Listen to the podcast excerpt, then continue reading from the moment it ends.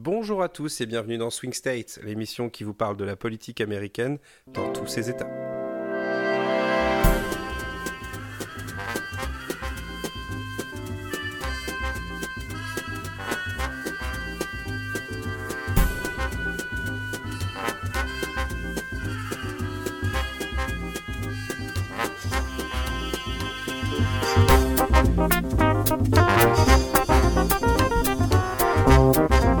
Thank you.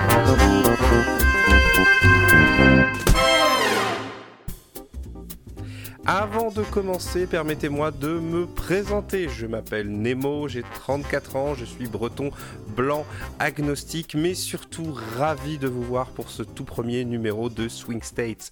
Vous avez peut-être déjà entendu ma voix pour certaines ou certains d'entre vous dans d'autres émissions politiques sur le net et notamment dans Restons Polis, l'émission que j'ai la joie de co-créer avec mon camarade Adrien et dont ce podcast, oui, Swing State, là, ce podcast que vous êtes en train d'écouter, est une sorte de spin-off euh, non officiel, mais totalement officiel quand même. Bref, revenons à cette émission dont l'objectif est à la fois complexe et simple. Mon but est de rendre accessible à n'importe qui la politique américaine. Surtout, surtout si vous n'y connaissez rien. Pour cela, je vais essayer d'éviter deux écueils. Le premier que je veux vraiment éviter, c'est-à-dire rentrer dans une sorte de truc un peu putaclic, genre les articles des journaux qui vous font regarder, oh là là, ces Américains, ils sont vraiment bizarres. Et le deuxième, c'est de me prendre pour du de la grosse analyse journalistique euh, façon euh, la série de papier This is America de Corentin Célin sur le site des jours. Série de papier que je vous recommande fortement quand même au passage. Mais débutons cette émission par l'éléphant dans le couloir, The Elephant in the Corridor, la question que vous vous posez peut-être toutes à savoir, mais pourquoi diable, mais pourquoi donc s'intéresser à la politique américaine? Eh bien, this is a good question, that is a good, good, good question, my dear friend. Après tout, moi-même, ça fait pas si longtemps que je m'intéresse à ça. En réalité, je m'y depuis un moment à la politique américaine, mais ça l'a fait que à peu près deux ans que je m'y intéresse vraiment de manière euh, approfondie et quotidienne. Et si je devais résumer mon avis jusqu'à présent, je dirais que la politique américaine, c'est avant tout des rencontres. La rencontre avec une façon d'envisager la politique de manière différente, de manière plus décomplexée, plus cynique parfois, mais aussi plus mouvante et même plus franche pour tout dire. C'est aussi la rencontre avec un pays qui a une diversité incroyable et qui a une influence majeure sur le déroulement du monde. C'est un pays qui a ses horreurs politiques et également ses belles personnes. C'est un pays avec une histoire suffisamment fascinante pour y revenir comme je vous disais, quotidiennement ou presque, et à chaque fois c'est un vrai plaisir. Bref, à la question du pourquoi j'ai envie de répondre bah Parce que c'est intéressant tout simplement et c'est ce que j'ai envie de vous transmettre. J'ai envie de vous sortir de la caricature qu'on lit trop souvent dans la presse française, toujours friande de faire des articles en mode oh, regardez comment ces Américains ils sont. Mais j'en ai déjà parlé, je vais arrêter là. Et je vais arriver à l'autre éléphant dans le couloir, The Other Jumbo in the Room, à savoir le nom de cette émission qui va servir de toute première question, de tout premier thème. Et cette question, c'est la suivante. Mais qu'est-ce que c'est donc un swing state? Avant de rentrer dans la définition, il me paraît important de noter que la notion de swing state est souvent entendue comme ayant un rapport direct à l'élection présidentielle. C'est vrai, mais c'est faux à la fois. Et c'est notamment faux parce qu'on pourrait utiliser cette notion dans d'autres élections aux États-Unis, euh, comme par exemple les élections sénatoriales ou l'élection à la Chambre des représentants. Mais on y reviendra dans une autre émission. Vous noterez qu'on y reviendra dans une autre émission et probablement quelque chose que je vais utiliser très souvent dans cette émission. C'est une sorte de teaser non caché. Donc revenons à la présidentielle et on va s'y intéresser exclusivement pour cette toute première histoire de pas complexifier les choses. Donc pour comprendre ce qu'est un swing state, il faut intégrer, comprendre le mode de scrutin de l'élection présidentielle américaine.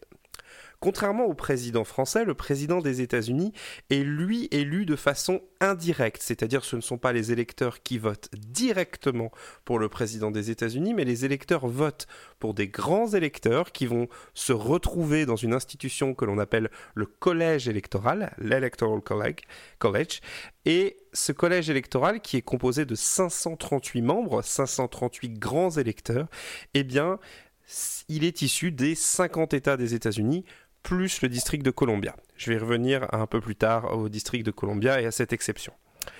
Donc je ne vais pas rentrer dans la distinction entre un État et un territoire américain, on verra ça dans une prochaine émission, bien joué mais euh, plutôt me concentrer sur donc ces 50 États qui élisent ces 538 grands électeurs.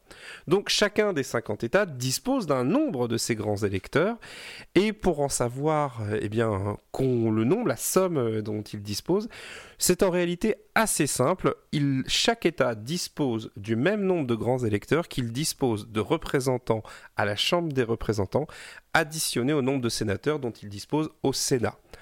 Pour le Sénat, c'est facile, il y a deux sénateurs par État. Peu importe la population de l'État, c'est toujours deux sénateurs. Là aussi, on y reviendra dans une autre émission sur cette élection.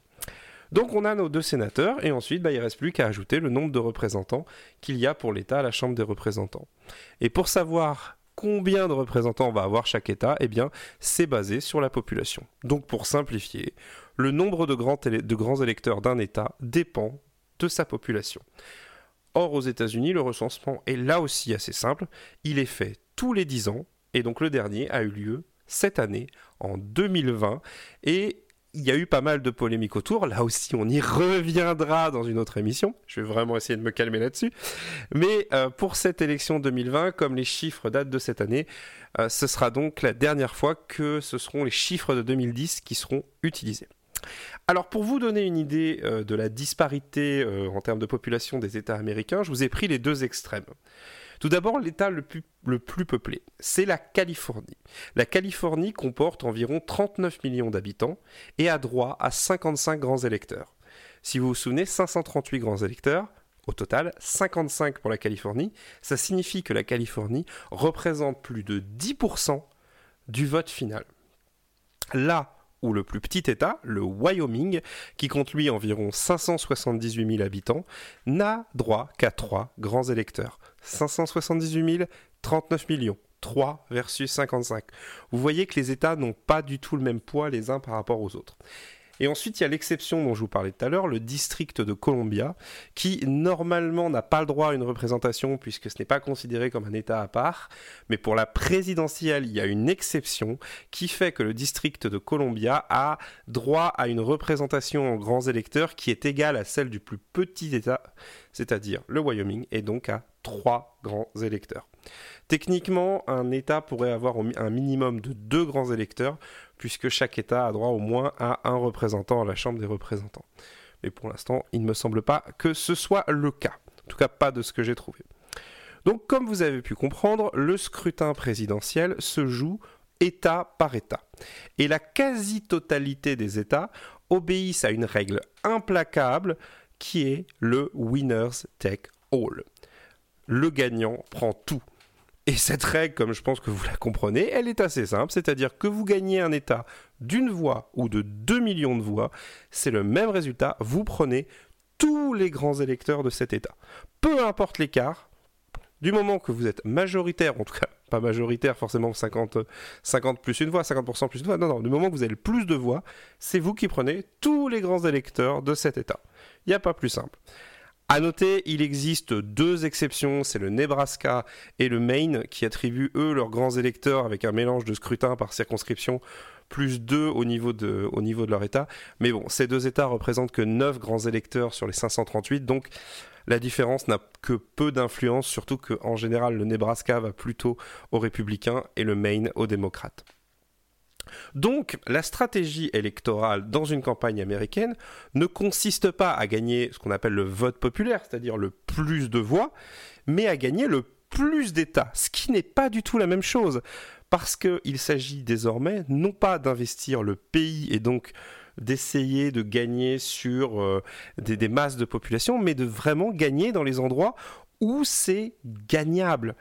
Et donc, les moyens de chacune des campagnes est dédié aux États qu'ils pensent pouvoir gagner ou qu'ils pensent pouvoir maintenir de la manière la plus simple. C'est donc une optimisation qui est faite.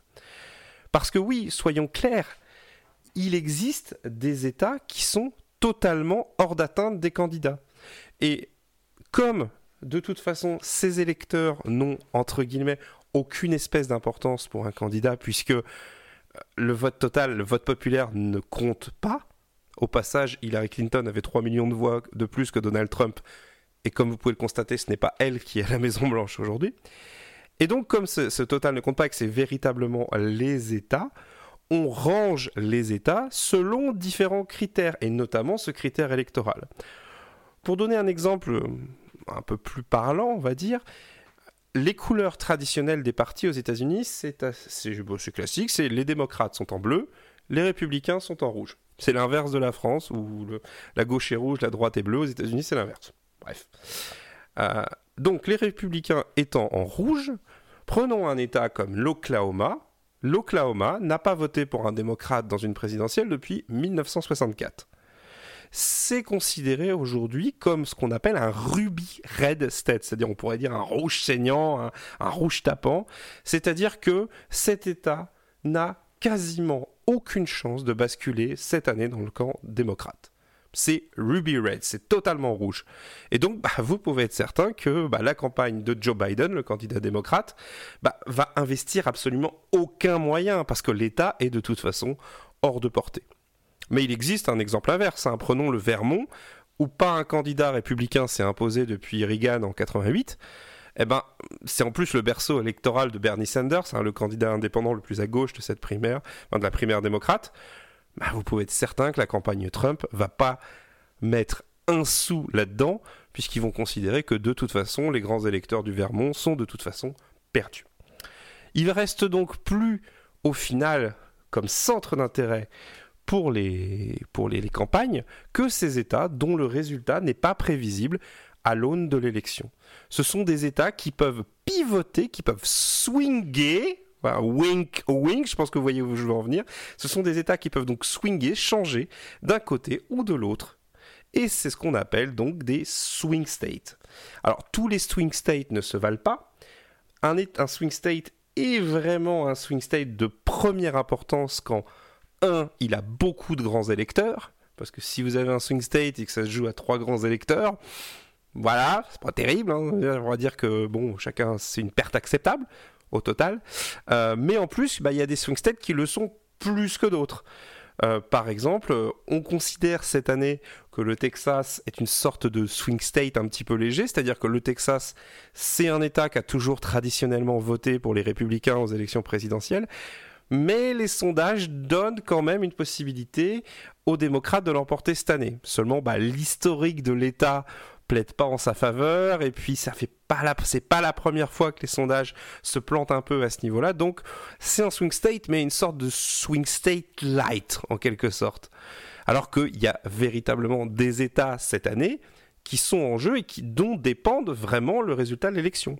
Comme par exemple la Caroline du Nord ou euh, l'Arizona le Michigan euh, voilà la Floride aussi, qui représente quand même beaucoup de grands électeurs, euh, et dont les résultats des élections sont très souvent euh, euh, serrés, eh bien, représente typiquement un swing state. Alors cette année, Biden a beaucoup d'avance par rapport à, Trump, considérant le niveau de la Floride.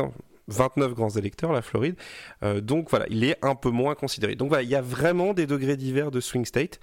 Mais retenez ça, voilà, ce sont des États qui peuvent basculer d'un côté ou de l'autre, et du résultat de cet état, de ces états, pardon, ne dépend rien de moins que le résultat final, et donc le nom du futur président des États-Unis.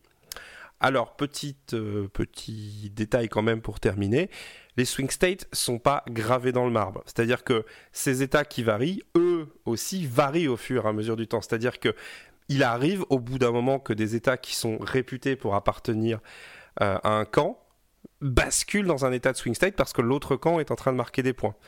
pareil, il existe des États qui sont réputés mouvants et qui, bah, finalement, au bout de quelques élections, se calent plutôt dans un camp. Et pour terminer euh, sur cette émission, je voulais m'intéresser au cas de l'Ohio. Alors l'Ohio, c'est 18 euh, grands électeurs, 7e État le plus peuplé, 11 millions 5 euh, d'habitants, qui est un peu en termes, mais un peu en perte, en perte d'habitants. Mais c'est un État qui est considéré comme un État plutôt républicain, c'est-à-dire que globalement, euh, c'est pas un État ruby red comme je vous ai parlé tout à l'heure, mais c'est vraiment voilà, c'est un État qui penche plus facilement euh, côté euh, républicain et qui a cette petite particularité que les résultats électoraux de l'Ohio ont été au diapason du vote national depuis 1964. C'est-à-dire que vous prenez ce qu'a voté l'Ohio à une élection présidentielle depuis 1964 et vous avez le camp gagnant. Alors est-ce que cette année ils vont briser cette chaîne?